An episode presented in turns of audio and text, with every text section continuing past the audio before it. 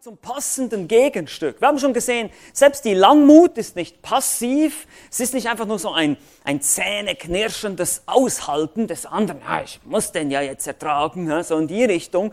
Das ist nicht die Idee, das haben wir auch schon gesehen. Es ist aktive Langmut, es ist ein bewusstes Ertragen, es ist bewusstes Lieben. Aber jetzt kommt dieses Gegenstück.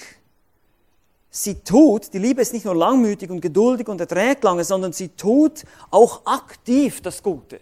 Das ist die Idee hinter diesem Wort gütig sein. Wir werden es gleich noch betrachten. Wir schauen dieses eine Wort an hier. Und wir machen uns Gedanken über drei Schritte zum Leben in gütiger Liebe.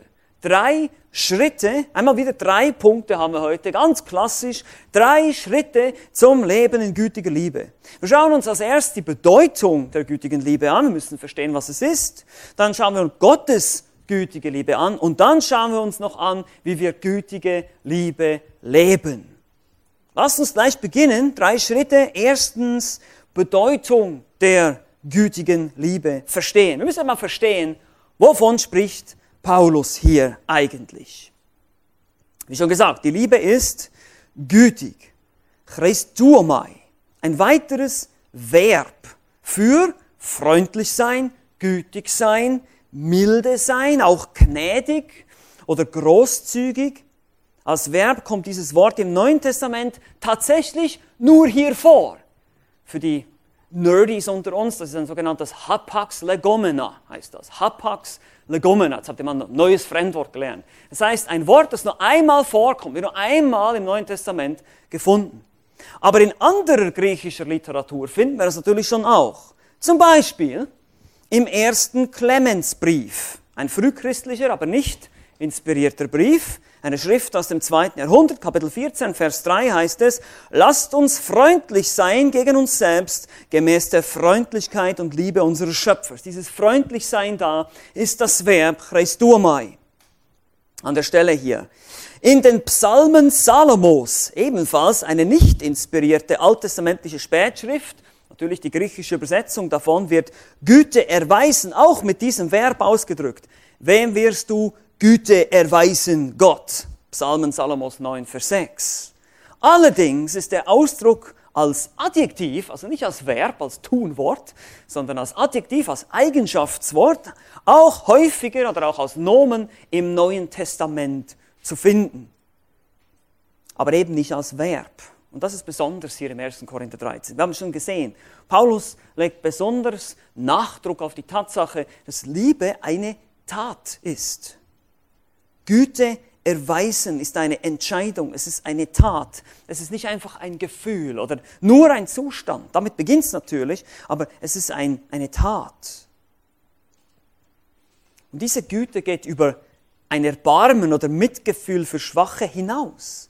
Es bleibt nicht bei den Gefühlen stehen. Die Gefühle, die kommen natürlich hoffentlich auch dazu, aber es ist eine Grundeinstellung, dem Nächsten Gutes zu tun, sei es körperlich oder auch seelisch, sei es durch Wort oder Tat. Eben was du tust oder auch was du nicht tust, dass du unterlässt zu tun zum Wohl des anderen. Durch all solche Dinge kann ich gütig sein mit dem Nächsten. Auch steht das Verb hier wiederum im Präsens, das beschreibt eine andauernde Handlung, also wir sind dauernd, die Liebe ist andauernd, beständig gütig, freundlich zu den Menschen. Natürlich auch die Langmut hier zu den anderen Personen steht hier im Zentrum, aber eben wie schon gesagt, das Gegenstück haben wir jetzt dazu, das Gütigsein, dieses aktive Gutes tun, kombiniert mit der Langmut. Deshalb kommen die hier auch beide wie so ein Tandem zusammen. Die Liebe ist langmütig und gütig. Oder man müsste übersetzen, die Liebe langmütigt und gütigt als Verb. Ne? Gibt es leider nicht im Deutschen, deshalb müssen wir das so machen. Lass uns an dieser Stelle wieder kurz durchschauen. Vielleicht bist du schon etwas überführt. Ich schon, wenn ich darüber nachdenke. Wie zeigt sich deine Hilfsbereitschaft gegenüber anderen? Wie gütig bist du eingestellt gegenüber deiner Familie, deiner Frau, deinem Mann, vielleicht ihr Kinder, euren Geschwistern gegenüber? Seid ihr immer gütig, freundlich, milde? Bist du davon geprägt, das Gute für sie alle zu suchen? Oder bist du eher geprägt davon, ja, das Beste erstmal für mich?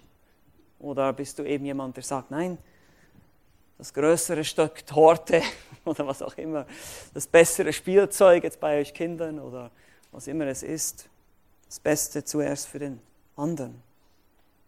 Das ist nicht so einfach. Dazu müssen wir nämlich zuerst unsere eigenen Wünsche und Lüste und Begierden zurückstecken. Es hat auch mit Selbstbeherrschung zu tun, gütig zu sein. Ich muss mich selber beherrschen. Weil ich am liebsten ja explodieren würde und wütend, haben wir schon bei der Langmut gesehen, aber jetzt auch noch nicht nur einfach geduldig zu ertragen, sondern aktiv noch freundlich und, und gütig zu sein zu dieser Person. Oh, nee, das geht gar nicht. Ja, Christus hat es auch getan. Dir gegenüber, mir gegenüber. Und so sollen wir lernen, in dieser gütigen Liebe zu leben. Aber wir haben ja drei Schritte, also lasst uns weitergehen. Wir haben die Bedeutung verstanden. Erstens die Bedeutung der gütigen Liebe. Jetzt gehen wir zweitens weiter hier. Gottes gütige Liebe verstehen. Gottes gütige Liebe verstehen. Nun, wir können all diese Dinge, Güte, Langmut oder auch andere Dinge, die Paulus hier aufzählt, niemals verstehen, getrennt von Gott. Wir können es niemals begreifen, wenn wir nicht zuerst auf Gott schauen. Weil er ist das ultimative Vorbild für Güte. Wir haben es vorhin auch gesungen. Von seiner Güte, habt ihr es gemerkt? Wir haben oft in diesen Liedern haben wir von Freundlichkeit und Güte Gottes gesungen. Gott und König zum Beispiel, oder auch in anderen Liedern kam das vor, ich will dich anbeten. Da kommen immer wieder diese Ausdrücke, Gott ist gut, Gott ist Freundlichkeit. Und tatsächlich gibt es diesen Ausdruck, dass Gott wie er eben auch allmächtig und allwissend ist, ist er eben auch allgütig. Gott ist allgütig. Seine Güte und Milde und Hilfsbereitschaft hat kein Ende und gilt jedem. 2. Mose 34 heißt es, Herr, Herr, Mose ruft das aus hier, barmherzig und gnädig, dann kommt langsam zum Zorn, da hat er Langmut, und groß an Güte und Wahrheit, der Güte bewahrt auf Tausende hin, der Ungerechtigkeit, Übertretung und Sünde vergibt. 2. Mose 34, Verse 6 bis 7. Dass Gott gut ist, bedeutet auch, alles, was er ist, tut und denkt. Sein gesamtes Wesen ist moralisch und intellektuell immer richtig und immer gut. Es gibt nichts Gutes, was nicht ist wie Gott. Also Gott ist der Standard für gut, okay? Es, es ist so, Gott ist gut, alles, was nicht wie Gott ist, ist eben nicht gut. So kann man es definieren. Gott ist gut, aber alles, was, was nicht wie Gott ist, was nicht seine Eigenschaften, seinem Standard entspricht, ist nicht gut. Und jetzt merkt ihr schon, was passiert. Gott ist gut, ist für uns zunächst mal eine schlechte Nachricht. Weil das Problem ist, keiner von uns ist gut. Wir sind alle schlecht. Denn alle haben gesündigt. Und dann was heißt es? Und ermangeln der Herrlichkeit Gottes. Das Problem ist nicht nur das, was du aktiv sündigst und tust. Das Problem ist das, was du nicht tust und tun solltest. Das, was du vielleicht nur denkst und dir wünschst zu tun, aber nie getan hast. Ich rede jetzt von Sünden, von bösen Dingen. Ihr, ihr, ihr merkt schon, Sünde kann man definieren als ein Mangel an Perfektion. Es ist ein Mangel an Vollkommenheit. Deshalb ist das Böse nicht etwas Geschaffenes, sondern es ist ein Loch, es ist ein Mangel, es ist ein Leck, es ist etwas, was kaputt ist, es ist defekt, es ist irgendwie nicht gut, es ist nicht so, wie es sein sollte, weil Gott ist gut und er ist vollkommen gut. Das Böse ist also nicht etwas, was eine Materie ist, was man anfassen kann, eine Sache, sondern es ist einfach ein Mangel.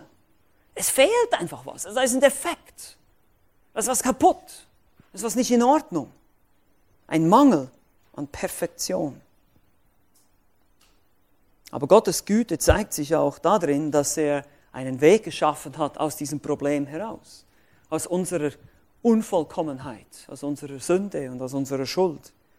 Gottes Güte zeigt sich auch und Langmut, dass er überhaupt uns zur Buße leitet, heißt es in Römer 2, Vers 4.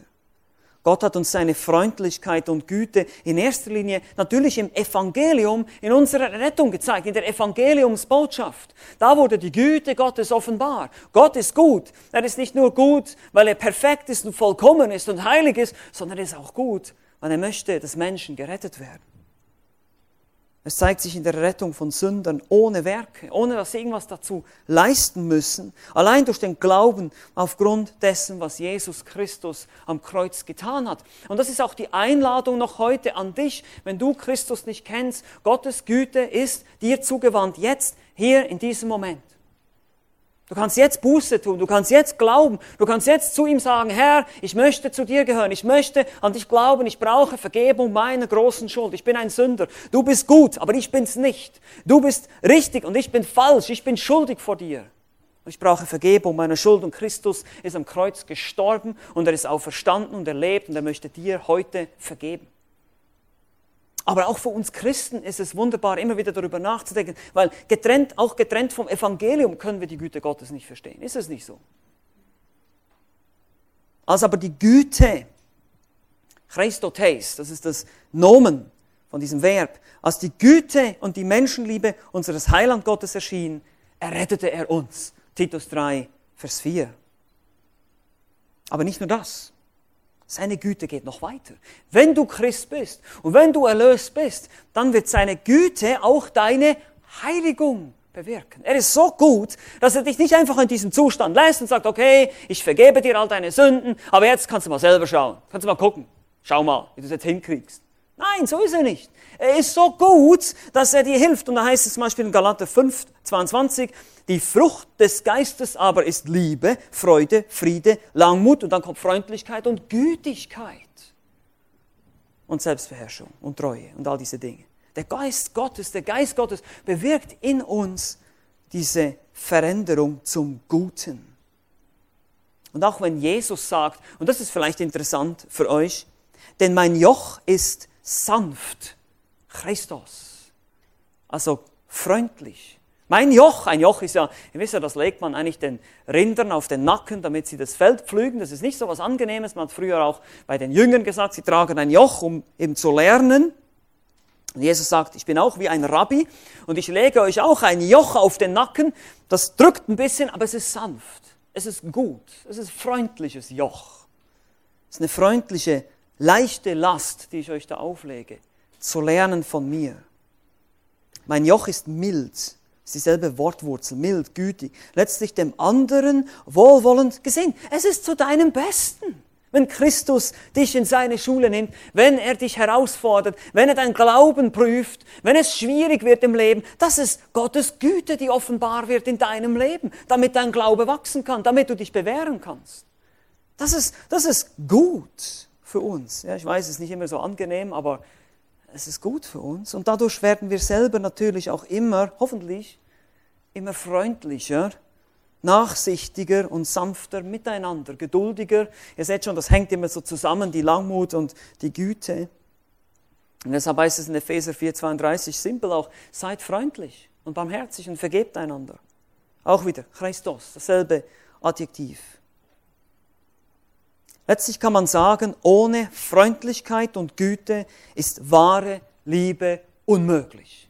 Das ist logisch. Ich meine, Liebe ist, man erwartet von einem liebenden Menschen, dass er freundlich ist, dass er gütig ist, dass er eben auch geduldig ist.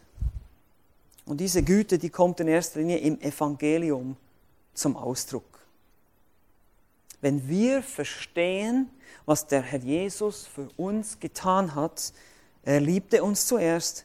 Er gab sich für uns Sünder hin. Wenn uns dieser Gedanke den ganzen Tag begleitet, sollten wir genauso in gütiger Liebe leben. Wir sollten alle anderen Menschen auch so sehen, als Menschen, die Hilfe brauchen, als Menschen, die Vergebung brauchen, als Menschen, die Gottes Güte sehen müssen, an dir und mir.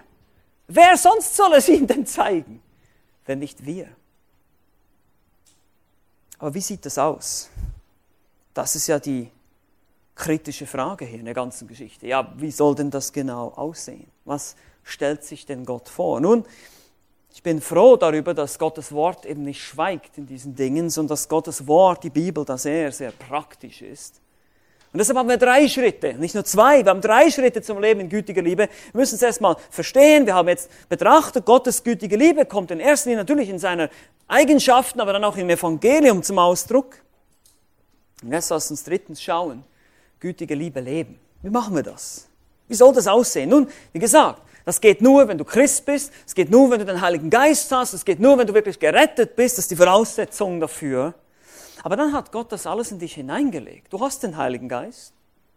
Du kannst jetzt tun, was Gott sagt. Du kannst dich dafür entscheiden. Also gütige Liebe leben. Ich habe heute, jetzt könnt ihr euch festschnallen, acht Anwendungen. Acht Anwendungen, okay? Also wir werden natürlich schnell da durchgehen, aber trotzdem passt gut auf, macht gut Notizen. Acht Anwendungen, wie wir gütige Liebe leben. Erstens, gütige Liebe kommt durch Worte zum Ausdruck. Gütige Liebe kommt durch Worte zum Ausdruck. Wenn unser Herz von Gottes Liebe und Gottes Geist erfüllt ist, wird man das hören. Jesus hat gesagt, wessen das Herz voll ist, dessen geht der Mund über. Und Epheser 4,29 sagt, kein faules Wort gehe aus eurem Mund hervor, sondern was irgendwas gut ist zur notwendigen Erbauung, damit es den Hörenden Gnade darreiche. Oh Mann, das ist schon, alleine dieser Vers ist eine riesen Herausforderung. Wie oft kommen Worte aus meinem Mund, die nicht erbauen, die nicht hilfreich sind? Da kann ich echt dran arbeiten. Eine freundliche Antwort kann auch manchen Streit aus dem Weg gehen. Da heißt es in Sprüche 15, Vers 1, eine milde Antwort wendet den Grimm ab. Ja, wenn dich jemand anmeckert, irgendwo beim Aldi an der Kasse oder wo auch immer, und du gibst eine freundliche, nette Antwort, manchmal macht puh, der Wind ist gleich aus dem Segel, ist gleich weg. Wenn du aber zurückmeckerst, dann geht es erst richtig los. Also das ist ganz klar, wenn diese Freundlichkeit, diese Güte, die sollen wir zeigen gegenüber allen Menschen. Wir versuchen aktiv und bewusst durch unsere Worte so zu sprechen, dass es dem anderen hilft. Okay, diese gütige Liebe kommt durch Worte zum Ausdruck. Zweitens, das ist auch ganz wichtig, gütige Liebe kommt durch den Tonfall zum Ausdruck. Jetzt wird's, jetzt wird's noch spannender. Oft ist es nicht nur, was wir sagen, sondern auch wie wir es sagen. Ist es nicht so? Gott hat uns Stimmen gegeben. Wir können tiefer, höher, wir können interessant arbeiten mit unseren Stimmen. Das ist nämlich erstaunlich, dass der ganze Stimmapparat, auch wenn man sich mit äh, Gesangstechniken und solchen Sachen ein bisschen auseinandersetzt. Und so hat Gott uns das, diese Möglichkeit gegeben. Ich kann zu meiner Frau sagen, Schatz, das hast du super gemacht. Und ich kann zu ihr sagen, Schatz, das hast du super gemacht. Seht ihr den Unterschied? Das eine ist eher so ein bisschen beißend, sarkastisch und das andere ist ehrlich. Also die Frage ist auch, wie hört es sich an? Was ist der Tonfall? Habe ich vielleicht, sage ich zwar etwas Gutes, aber kommt es in einem aggressiven Tonfall? Oder auch in einem gelangweilten Tonfall? Ja, ich freue mich. So toll. Ich will jetzt nicht sagen, ich habe Teenager, ich sage nur so viel. nee, aber das ist einfach, wir alle können so sein manchmal, ne? ist es nicht so? Einfach der Tonfall, man sagt auch, der Ton macht die Musik, c'est le ton qui fait la musique, ja? ist der Ton, der die Musik macht. So ein Spruch, das ist aber genau das, was auch Sprüche 15.1 sagt. Also lass uns das beherzigen. Es hilft manchmal, wenn man uns mal aufnehmen würde, ja, mit einem Tonbandgerät oder heute kann man ja mit einem Handy oder sogar einen Film machen, ja, ein kleines Movie. Und dann kann man sich das mal anhören und dann, oh, au, Backe. Ja, wie höre ich mich? Uh, das war. Also man hört dann manchmal selber seinen eigenen Tonfall und denkt, uh, okay, ja, muss ich, muss ich dran arbeiten. Also Worte, Tonfall. Drittens, gütige Liebe kommt durch Taten zum Ausdruck. Natürlich, wir haben gesagt, nicht nur Worte, sondern auch Taten. Nicht nur das, was wir sagen, sondern das, was wir tun. 1. Johannes 3, Vers 18 heißt es, Kinder, Lasst uns nicht lieben mit Worten noch mit der Zunge, sondern in Tat und Wahrheit. Wie machen wir das? Nun, wir tun Gutes, auch ganz konkret materiell. Bedeutung hier ist auch hilfsbereit sein. Zum Beispiel in Jakobus Kapitel 2, Vers 15 und 16 finden wir ein interessantes Beispiel. Hier heißt es, wenn nun ein Bruder oder eine Schwester ohne Kleidung ist und es ihnen an der täglichen Nahrung fehlt und jemand von euch würde zu ihnen sagen, geht hin in Frieden, wärmt und sättigt euch, aber ihr würdet ihnen nicht geben, was zur Befriedigung ihrer leiblichen Bedürfnisse erforderlich ist, was würde das helfen? Das ist eine gute Frage. Du hast jemanden, der ist hungrig, der ist durstig. Ja, geh hin, wärme dich und sättige dich. Na toll. Ja, ich werde für dich beten, ja, ich bete für dich. Aber du gibst ihm nicht zu essen, gibst ihm nicht zu trinken was hilft das? Also wir sehen, dass das Geistliche mit dem Materiellen zusammenarbeiten muss. Es muss irgendwie übereinstimmen und so macht Jakobus diesen Punkt hier, Kapitel 2, Verse 15, 16. Hier zeigt sich, ob wir wirklich lieben. Sind wir wie der barmherzige Samariter in Lukas 10? Taten der Barmherzigkeit, Freigebigkeit, Opfer, Hingabe an den Herrn, an seine Gemeinde. Nun, ich weiß, das ist alles anstrengend manchmal. Wir haben das aber auch gesehen. Jetzt auch gerade in den letzten Monaten war ich immer wieder begeistert zu sehen, wie wir als Gemeinde, aber auch andere Gemeinden zusammengearbeitet haben, um den Flüchtlingen zu helfen. Um ihnen die Möglichkeit zu geben, irgendwo zu wohnen. Einfach die Häuser zu öffnen, wildfremden Leuten, die wir noch nie gesehen haben. Das, das erfordert Güte und Freundlichkeit. Und die sind auch nicht immer so freundlich. Ich habe Geschichten gehört von Flüchtlingen, die sind gekommen und haben dann irgendwelche Standard erwartet. Ja, also das Zimmer ist dann schon zu klein für mich und solche Bemerkungen. Nicht alle natürlich, aber und, und dann immer noch freundlich bleiben. Hey, du kommst jetzt aus dem Kriegsgebiet und ich nehme dich hier auf und, und du meckerst hier, weil du kein größeres Bett hast. Ja, also wir sind schnell geneigt, da nicht gütig und freundlich zu bleiben, diesen Moment. Aber es gibt viel mehr Gebiete als nur das Materielle. Materiell geht es uns ja relativ gut. Hier in Europa, noch hier in Westeuropa, ist es für viele von uns nicht das Problem, dass wir nicht wissen, was wir morgen essen können. Wir können an jeder Dönerbude in Döner essen. Wir haben genug äh, Euros in der Tasche, um das zu tun. Wir haben zu Hause volle Kühlschränke. Das ist nicht das Problem. Aber zeigen wir Mitgefühl. Weinen wir mit den Weinenden. Fühlst du mit? Das nennt sich auch Empathie oder Mitgefühl, wenn jemand dir irgendwie sein Herz ausschüttet. Daran müssen wir auch arbeiten. Sind wir gute Zuhörer? Interessieren wir uns für den anderen oder reden wir selber immer nur von uns? Stellen wir Fragen? Möchten wir wirklich wissen, wie es dem anderen geht? Wenn du jemanden siehst und sagst, wie geht es dir? Schlecht? Na, okay, schön. Nein. Was? Warum geht es dir denn schlecht? Also, sind wir wirklich interessiert? Wollen wir es wirklich wissen? Oder ist es nur so eine Floskel? Ja, wie geht es dir? Ja, gut, okay, schön. Passt. Okay, lass uns weitermachen mit dem Leben. Oder auch hier, beten wir regelmäßig füreinander. Ja, das ist auch eine Art, wie wir Güte zeigen. Betest du beständig für deine Geschwister hier in der Gemeinde, für andere Anliegen in der Welt. Ihr seht schon, es hat viele Dimensionen, wie, wir, wie diese Güte tätig werden kann. Diese Liebe, die eben sich in Güte und Freundlichkeit ausdrückt.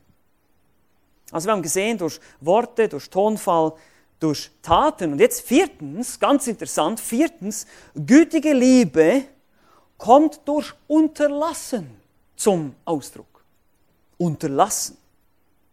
Gütige Liebe muss sich auch zurückhalten können. Selbstbeherrschung ist ein Element der Frucht des Geistes in Galater 5,22. Manchmal ist es auch Zeit, nichts zu sagen, nichts zu tun, wenn man den Nächsten lieben will. Manchmal ist es besser, ruhig zu bleiben. Nicht gleich etwas zu sagen. Vielleicht, wenn jemand trauert, ist manchmal besser, nicht viel oder gar nichts zu sagen, zu unterlassen. Ja, ich weiß schon, wir haben dann unsere theologischen Karten hier. Ja, Römer 8, 28, alles wird zum Guten dienen, wird schon gut.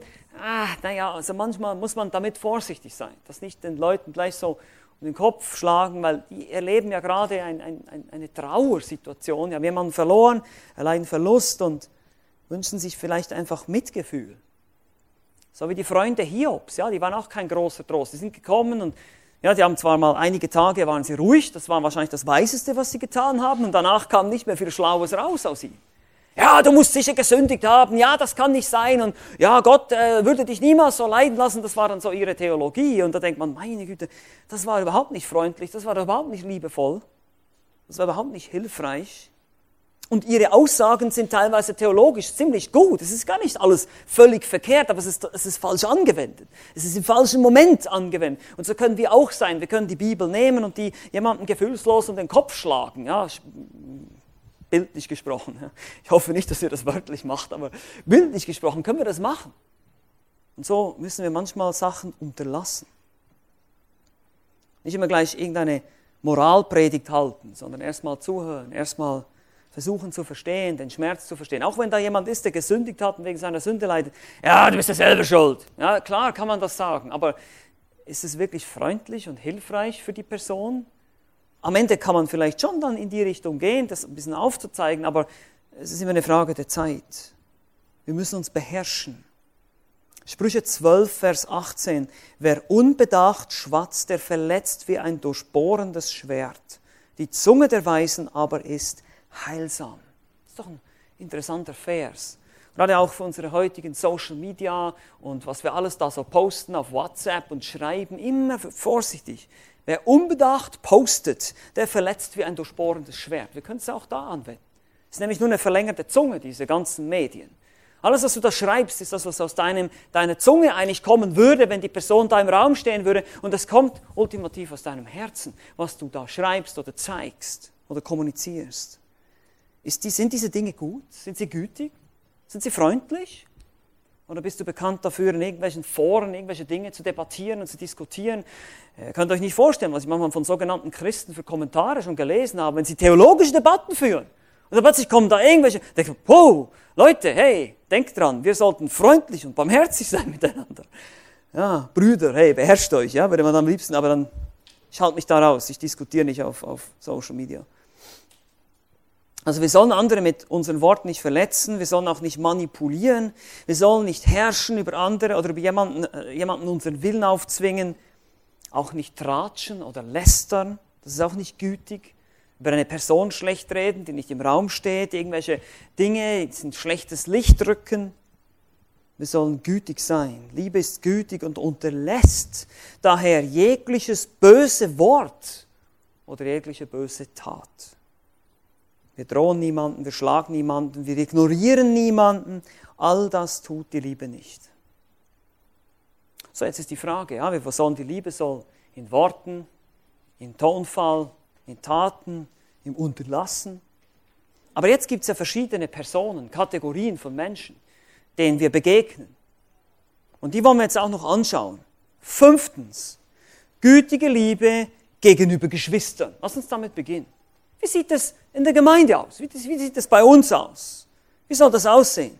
Nun, wir haben es gelesen, Schriftlesung, Galater 6 heißt es, Vers 10, also nun, wie ihr Gelegenheit haben oder wie wir Gelegenheit haben, lasst uns das Gute wirken gegenüber allen, am meisten aber gegenüber den Hausgenossen des Glaubens. Das ist eine interessante Aussage. Er sagt, alle Menschen, wir sollen gegen alle Menschen freundlich sein, aber ganz besonders freundlich und liebevoll zu unseren Glaubensgeschwistern.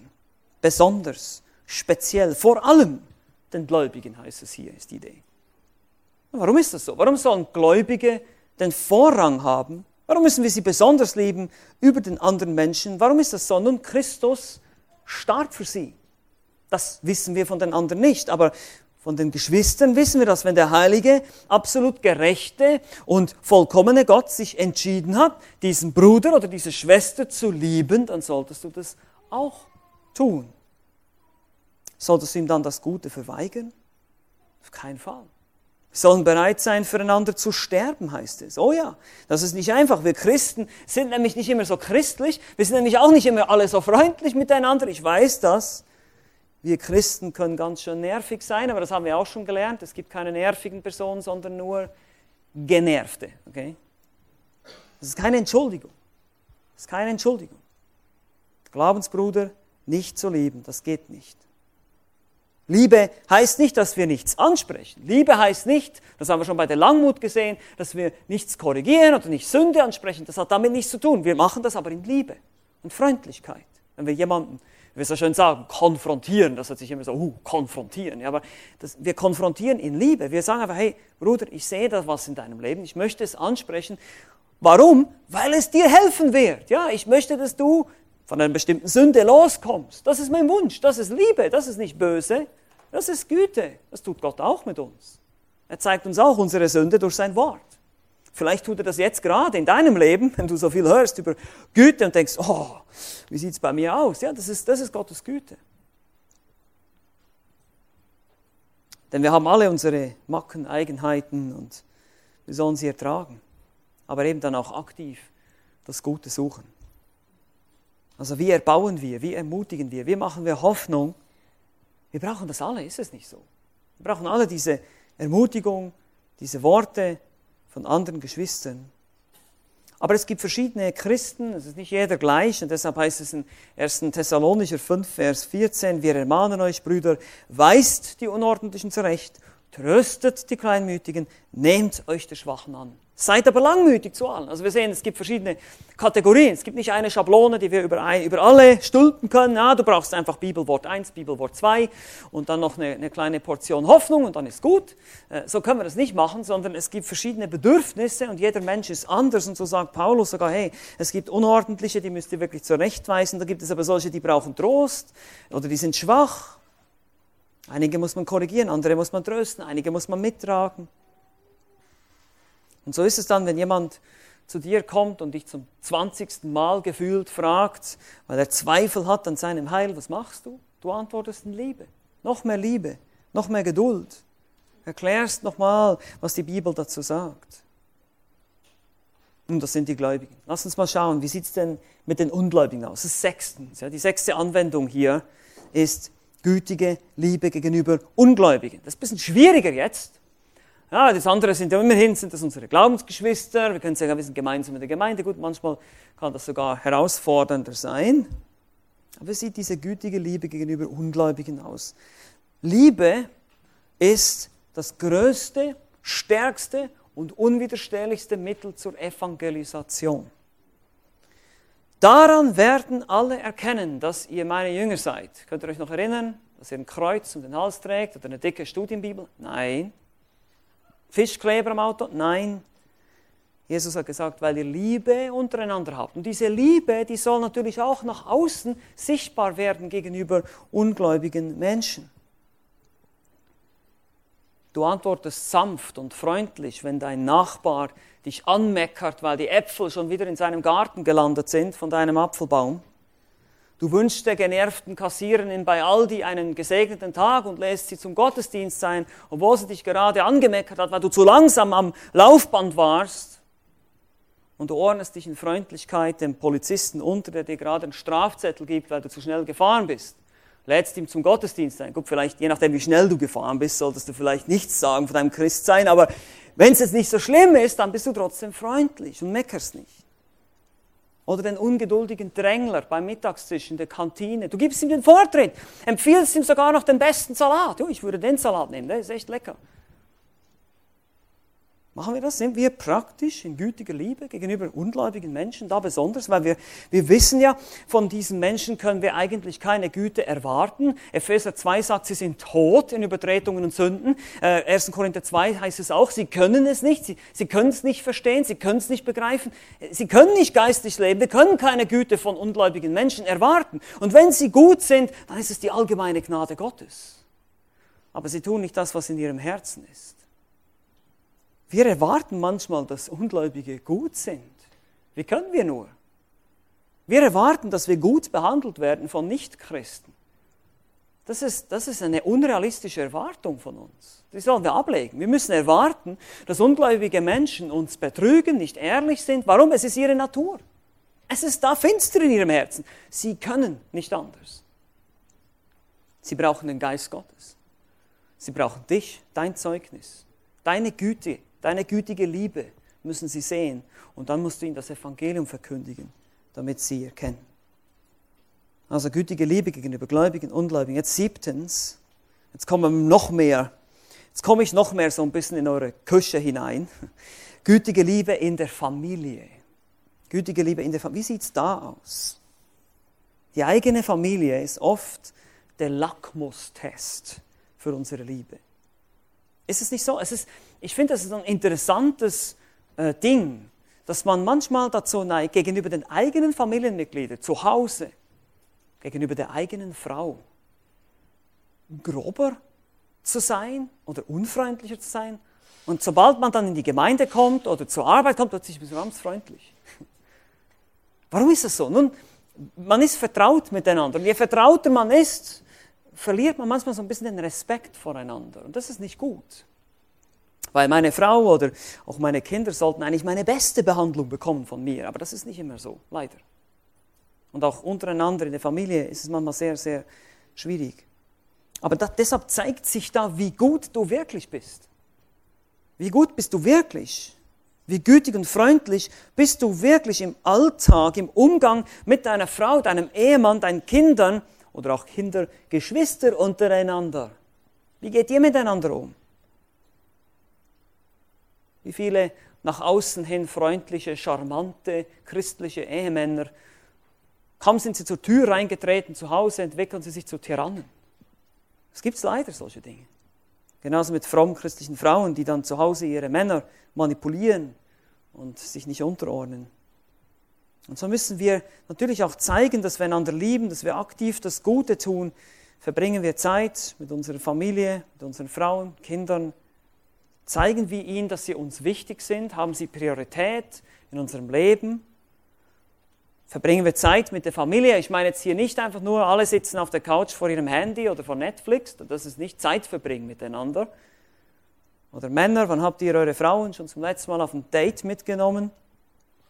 Frauen dasselbe. Wie sieht eure Unterordnung, euer Respekt aus und so weiter? All die Dinge, die die Bibel anspricht. Epheser Kapitel 5, ähm, Kolosser 3 hat Thomas uns ausgelegt. Wie redest du vor anderen über deinen Partner?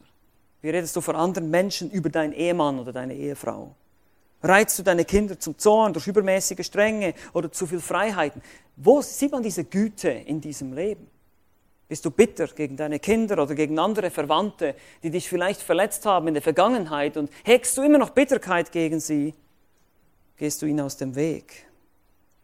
Das sind alles Prüfungen für uns um zu zeigen, wie gut wir wirklich sind. Und ihr seht schon, wenn wir ehrlich sind, müssen wir dann eine, eine, ziemlich, vielleicht manchmal traurige Bilanz ziehen und sagen, boah, da fällt es mir manchmal oft an Güte.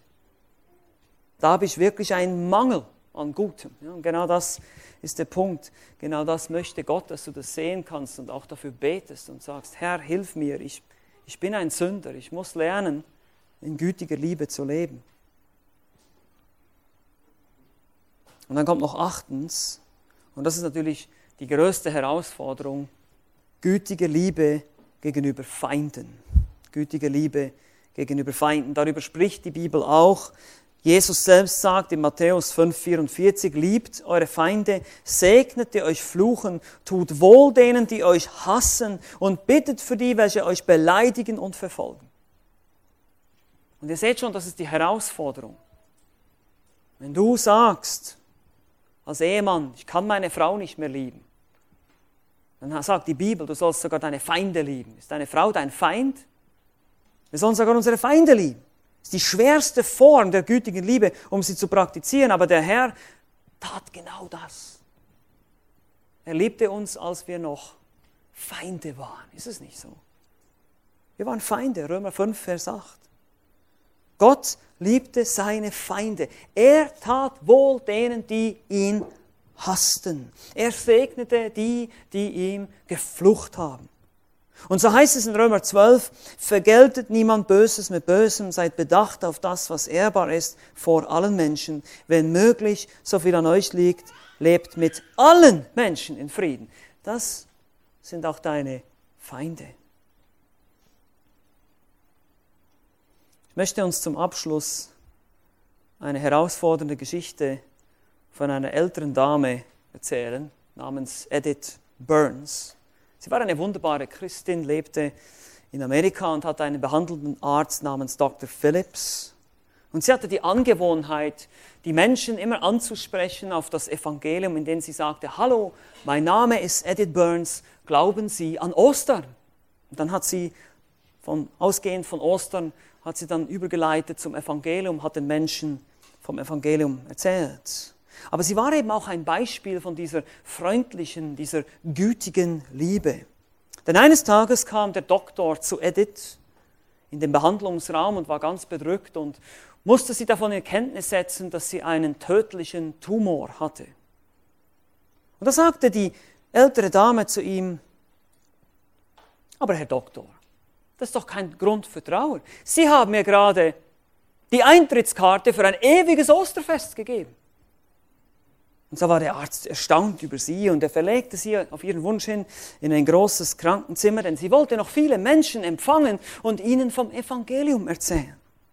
Die ganze Station war beeindruckt, aber es gab da eine Oberschwester, die war nicht so begeistert. Die Schwester, ihr Name war Phyllis Cross. Sie wollte nichts mit dieser religiösen Fanatikerin zu tun haben, aber ab und zu musste sie dann halt auch mal, war sie auch mal an der Reihe, zu ihr reinzugehen und da wurde sie immer freundlich empfangen. Oberschwester, wie schön, dass Sie da sind. Ich habe für Sie gebetet und ihre Antwort war, hören Sie auf, mich zu beten. Raunzte sie nur herum und sagte, ja, das können Sie vergessen. Geben Sie sich keine Mühe. Aber Edith begrüßte sie weiter war weiterhin freundlich. Wann immer sie sie sah, oh, es ist schön, sie zu sehen, ich habe wieder für sie gebetet. Wieder raunzte sie rum. Aber eines Tages sei die Oberschwester wie magnetisch von der Zimmertür angezogen worden und ging da rein und fragte Edith, jedem in diesem, dieser Station hier, haben Sie schon mal diese Frage gestellt? Glauben Sie an Ostern? Aber mir haben Sie diese Frage nie gestellt. Warum denn? Und Edith mit einem Lächeln auf dem Gesicht sagte, ja, ich habe mir das lange überlegt und ich war sicher öfters mal kurz davor, Ihnen das, diese Frage zu stellen, aber es schien mir doch besser zu warten. Aber jetzt, dass Sie es ansprechen, denke ich, ist der Zeitpunkt gekommen. Edith nahm ihre Bibel und erklärte Phyllis das Evangelium und diese kam zum Glauben an diesem Tag.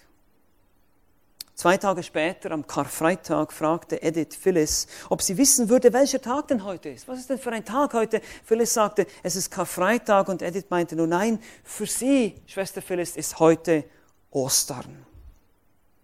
Zwei Tage später, am Ostersonntag, fand Phyllis Cross Edith Burns tot in ihrem Bett. Ihre Bibel lag auf ihrem Schoß und ihr Finger zeigte auf einen Vers, Johannes 14, Verse 2 bis 3. Im Haus meines Vaters sind viele Wohnungen. Wenn ich hingehe und euch eine Stätte bereite, so komme ich wieder und werde euch zu mir nehmen. Und Schwester Phyllis sagte nur, frohe Ostern, Edith, frohe Ostern. Sie fasste sich und ging ins Schwesternzimmer zurück. Dort warteten neue Schwesternhelferinnen und Phyllis stellte sich ihnen vor. Schön, dass Sie da sind. Mein Name ist Phyllis Cross. Glauben Sie an Ostern? Amen. Lass uns beten. Vater im Himmel, wir danken dir für deine Freundlichkeit und Güte. Wir danken dir, dass du dich geoffenbart hast als der Gott, der gut ist. Wir verstehen auch, dass wir als Menschen eben nicht gut sind und diese Güte ermangeln, aber dass du auch das gewirkt hast, dass du ein Opfer für uns gegeben hast, deinen Sohn, Jesus Christus, der die Verkörperung der Güte Gottes war und ist. Die Freundlichkeit und Güte und Menschenliebe Gottes wurde offenbar, als du, Herr Jesus, ans Kreuz gingst für Sünder, für deine Feinde, für uns. Wir sind so dankbar dafür, dass du das getan hast und die ganz normale Reaktion sollte sein, dass wir jetzt in dieser gütigen Liebe leben wollen. Aber wie oft versagen wir immer noch und wollen immer wieder dir bekennen, Herr, wir brauchen mehr, wir müssen mehr lernen wir müssen mehr in deinem Wort leben und beten und einander gegenseitig ermutigen, gütig und liebevoll zu sein, miteinander, aber auch mit den Menschen außerhalb der Gemeinde. Mögest du das wirken in uns zu deiner eigenen Ehre und zum Zeugnis für diese dunkle Welt. In Jesu Namen. Amen.